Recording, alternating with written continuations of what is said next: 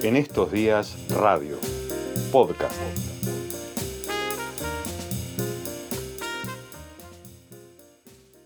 Vamos a empezar nuestro programa, esta primera edición 2020 de En estos días radio, abordando un tema de actualidad y sin embargo con reminiscencias de un pasado reciente y no tanto. Vamos a hablar sobre eh, lo que ha tenido que vivir la familia de Facundo Astudillo Castro. Vamos a conversar ahora con el abogado de la familia, Leandro Aparicio. Aparicio, doctor, ¿cómo le va? Buenas tardes. ¿Qué tal? Buenas tardes, ¿cómo le va? Bien, gracias por atendernos. ¿eh? Al contrario. Eh, en principio, quiero empezar por el final.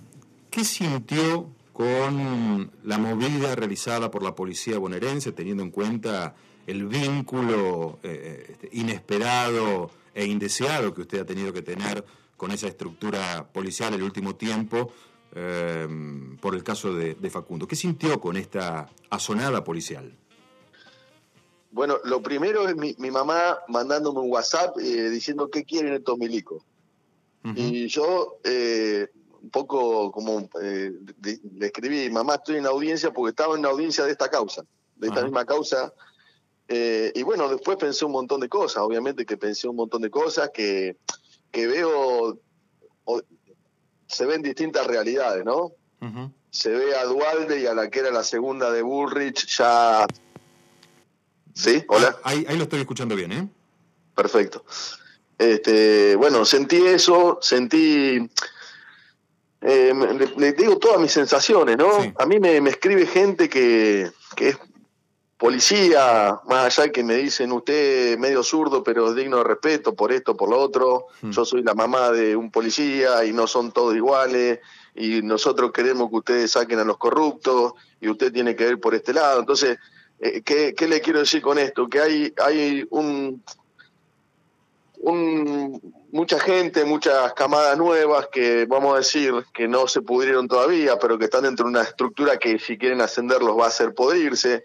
He visto alguna frase de, de, policías jóvenes como diciendo queremos trabajar para la gente y no para el subcomisario. Entonces uno entiende necesariamente la conexión de la policía, la estructura policial con el narco, con la trata, con todo lo que, todo el tongo que tenga que ver con todo, ¿no?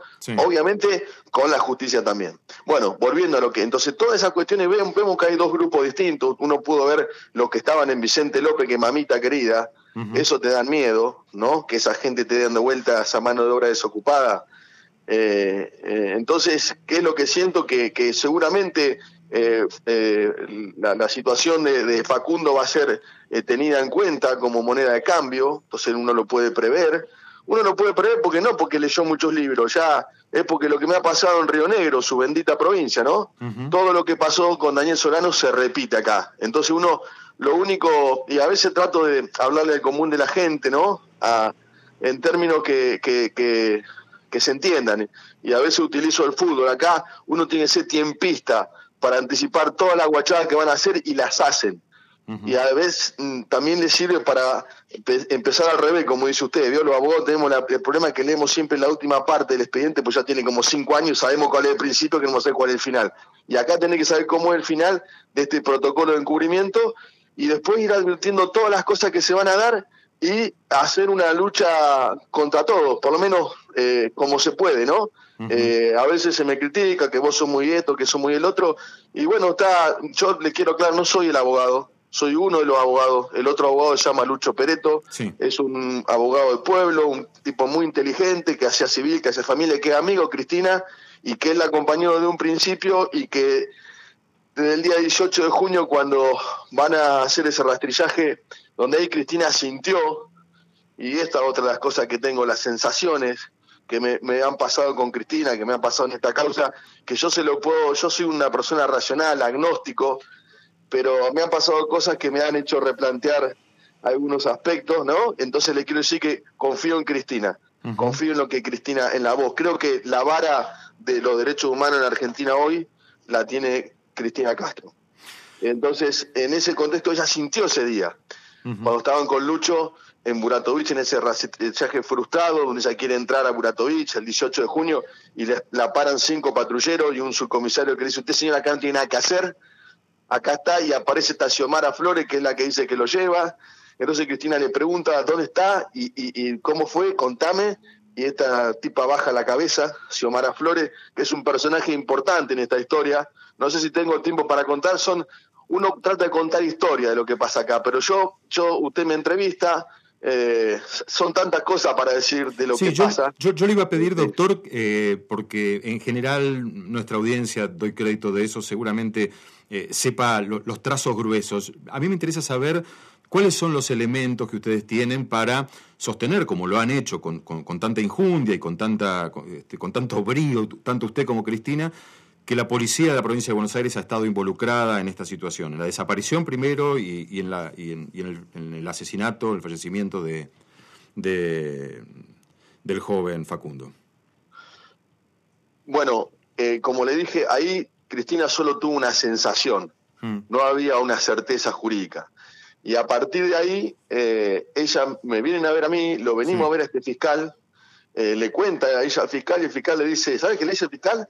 Le voy a decir a Caminada. Usted me pregunta quién es Caminada. Caminada es el jefe de la policía de la provincia de Buenos Aires. Entonces, este fiscal que teníamos en exclusividad, que se llama Ulpiano Martínez, denunciado por hijo, denunciado por CEL, denunciado por todo el organismo de derechos humanos, amigo de los genocidios. Bueno, no me quiero ir, pero para que sepa quién era el fiscal, esa se vuelve decepcionada y ese mismo día a la tarde lo llaman una persona que había llamado el día 19 de junio, un día después de ese rastrillaje, a la comisaría de Pedro Luro, provincial, diciéndole que ella esa persona y dos más habían visto ser subido a Facundo a un patrullero, a un patrullero a 10 kilómetros de, Mayor Gulatovich, cinco horas y media después de la detención oficial, de la que todo el mundo sabe. ¿Estamos hasta ahí? Sí. Entonces, esas personas después hay un, van a declarar en la provincia, sus datos se filtran, ya directamente yo ya le digo a Lucho, metamos, le había dicho antes, metamos la denuncia por desaparición forzada, presentémosla en la provincia, saquemos a la policía, saquemos a la justicia provincial, que sea por desaparición forzada, aunque tengamos este fiscal, no importa.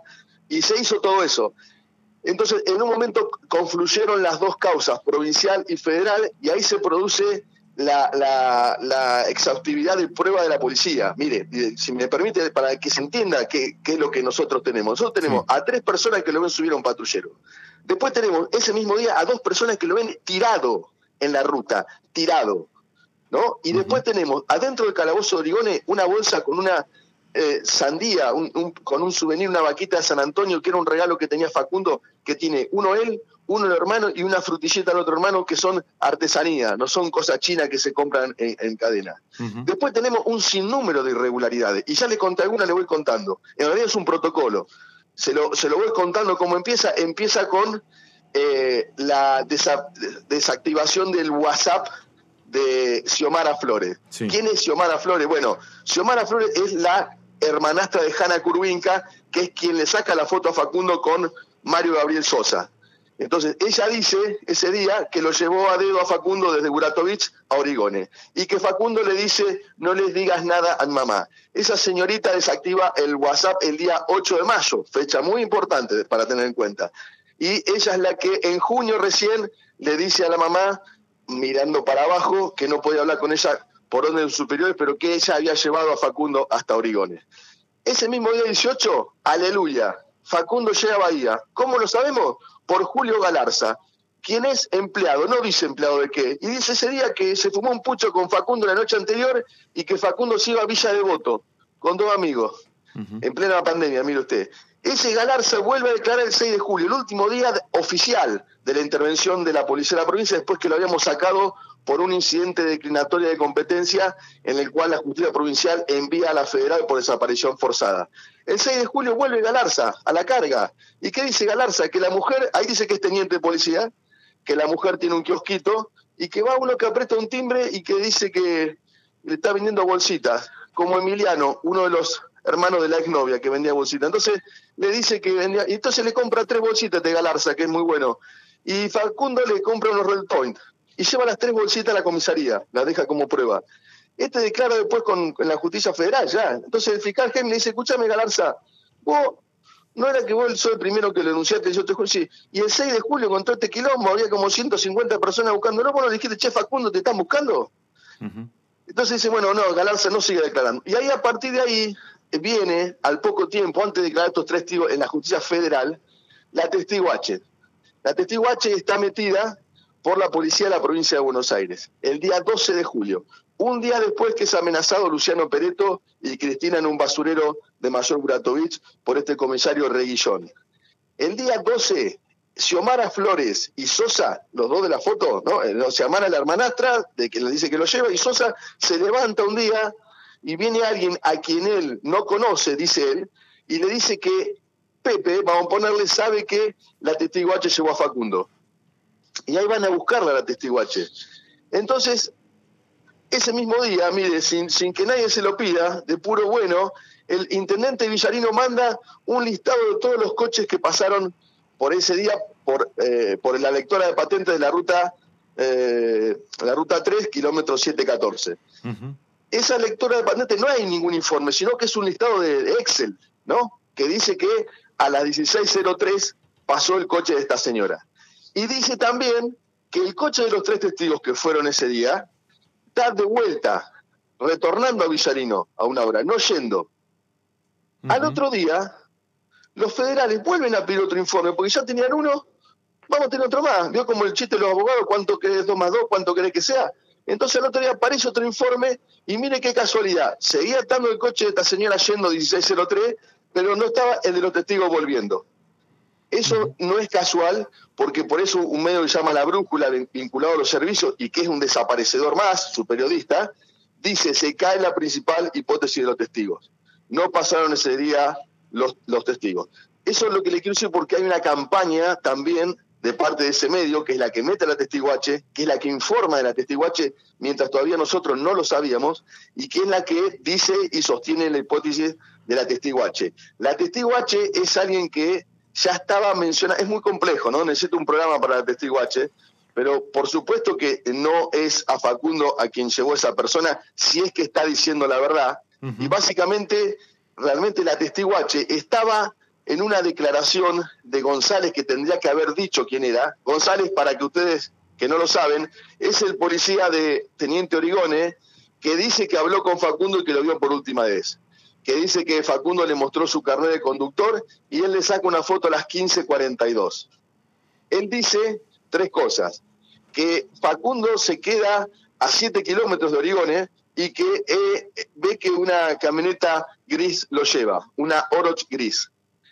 Dice también que él estaba solo paralelo a la ruta y dice eh, que, bueno, la, la, la mujer esta cuando la llaman dice que en realidad estaba siete kilómetros más allá, o sea, era a la persona que le levantó, le, levantó en la entrada de Teniente Origone con un patrullero en forma perpendicular con dos personas. Aún así, si creyéramos lo que dice González, que le saca una foto 1542, 1550 pasaría esta persona, si tiene que ir a más de 160 kilómetros por hora de promedio para llegar a esa lectora de patentes.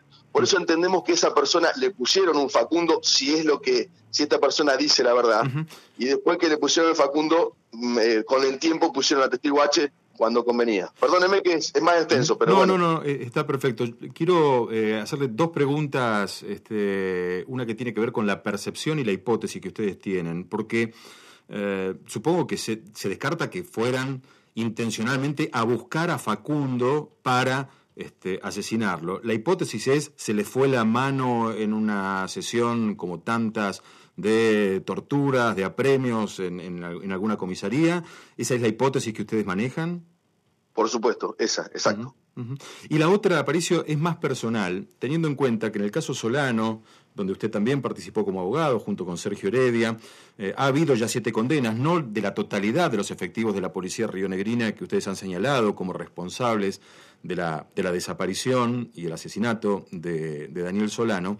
Eh, le quiero preguntar por su, digamos, una, pregunta más, más, más, personal, por su eh, sentimiento y su emocionalidad vinculada con este tipo de casos. Porque por un lado le generan una enorme exposición mediática en las redes sociales, eh, confrontación, etc.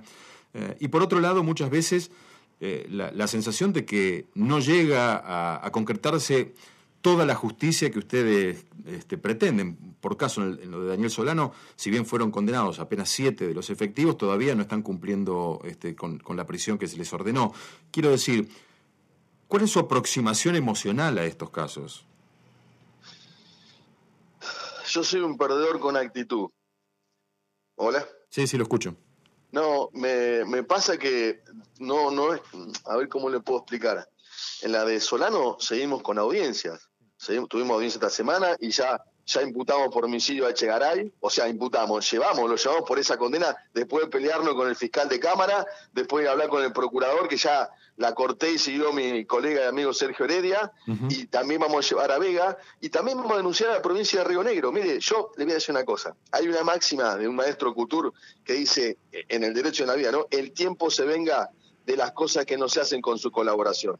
Así que mientras yo pueda, le voy a, le voy a, mientras diga déanle, decía un paisano analfabeto de mi pueblo, pero muy sabio. Entonces, yo voy a seguir porque hay pruebas, no lo estoy, no es una creencia, eh, creencia lo que tiene Cristina y todo lo que decimos lo podemos probar. Podemos probar el protocolo de desaparición en lo de Daniel Solano, el protocolo de desaparición en esta causa, el rol, el rol de los medios de comunicación, de algunos periodistas, ¿no? El rol de la justicia, de la justicia provincial, de la justicia federal.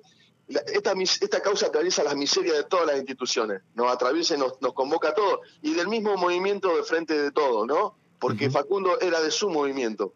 Entonces, estaban todos desesperados por salir por Maldonado cuando hace unos años y ahora parece que no. Ahora parece que hay que esperar a la justicia. Cuando esto es, no, no estamos fantaseando. Yo creo que la voz de Cristina es mucho más clara que la mía porque tengo que tratar de explicar todos los detalles y en 15 minutos no, no se puede. Y Cristina es víctima, yo soy abogado y siempre los abogados tenemos un poquito ¿no? de, de, recelo de lo que dicen, que te tratan de convencer, pero no, no, me parece que en este caso le quiero decir, más de la sensación, que se lo dije al principio, me pasó con Cristina algo que no me había pasado muchas veces. Entonces ella me dice cosas que, que se dan, que se dan, entonces es una cuestión, tiene una percepción distinta de la mía, de la suya tal vez, del común de la gente, y uno tiene que creer y, apoyado y tiene que laburar también, obviamente. Estamos, estamos, eh, me conozco la causa de PAPA, entiendo cómo es el encubrimiento, lo puedo acreditar, puedo acreditar el rol de este fiscal, que es parte de lo mismo. E, no creo en el Estado, ¿me entiende? No creo en nada del Estado, no creo.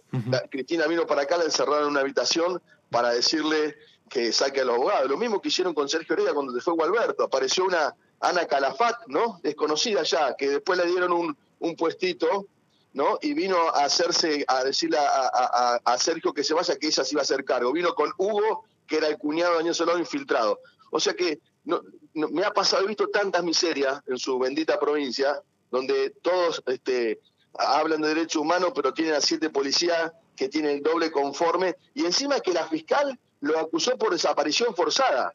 Entonces, otro debate que quiero dar con ustedes, que nos decían, no, porque hay que, ustedes son eh, antiguos, no denuncian por desaparición, claro, porque pueden denunciar por desaparición forzada y te evitas preguntarte por qué se juntaron siete policías para desaparecer a Solano. Entonces hay que, hay que olvidar del narco, hay que olvidar del POFRU. Eh, perdóneme, me empiezo a agarrar este con su provincia y no, terminamos más. No, no, no quiero hacer catarsis porque me han tratado muy bien, gente maravillosa, pero también ve, uno advierte cosas que, bueno, sería bueno cambiar. Aparicio, gracias por el contacto. ¿eh? No, gracias a ustedes. Gracias, un saludo. Leandro Aparicio, el abogado de la familia de eh, Facundo Astudillo Castro, sostienen la hipótesis de la desaparición y asesinato a manos de la policía bonaerense. Iniciábamos la charla con una opinión sobre lo que ha sido esta azonada de la policía, con esta presencia incluso de efectivos en la puerta de la quinta presidencial de Olivos, eh, inevitable trazar un vínculo con algunos otros hechos históricos en el continente hace no muchos años, y una palabra que la mayoría de los medios, eh, oficialistas u, opositores a nivel nacional, han evitado decir, mencionar, que es la palabra sedición. Por definición, la palabra sedición significa alzamiento colectivo y violento contra la autoridad, el orden público o la disciplina militar sin llegar a la gravedad de la rebelión. Estaría bueno mencionar las cosas por su nombre. En estos días radio, el contexto es la noticia.